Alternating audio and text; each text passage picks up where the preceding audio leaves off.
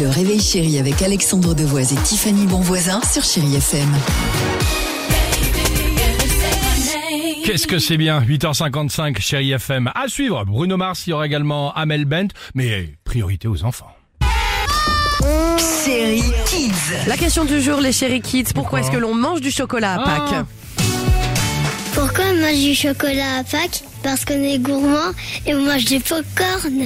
Ah c'est parce qu'en fait, on doit trouver des œufs ou des jouets cachés. On mange du chocolat à Pâques parce qu'à l'époque, tout le monde avait des poules et du coup, on devait manger les œufs. On mange du chocolat à Pâques parce qu'il n'y a pas beaucoup de fêtes où il y a du chocolat. Ah ouais. On mange du chocolat à Pâques et pas des bonbons parce que des bonbons, on en mange tout le temps. Parce que en fait, le chocolat super noir, c'est bon pour les dents.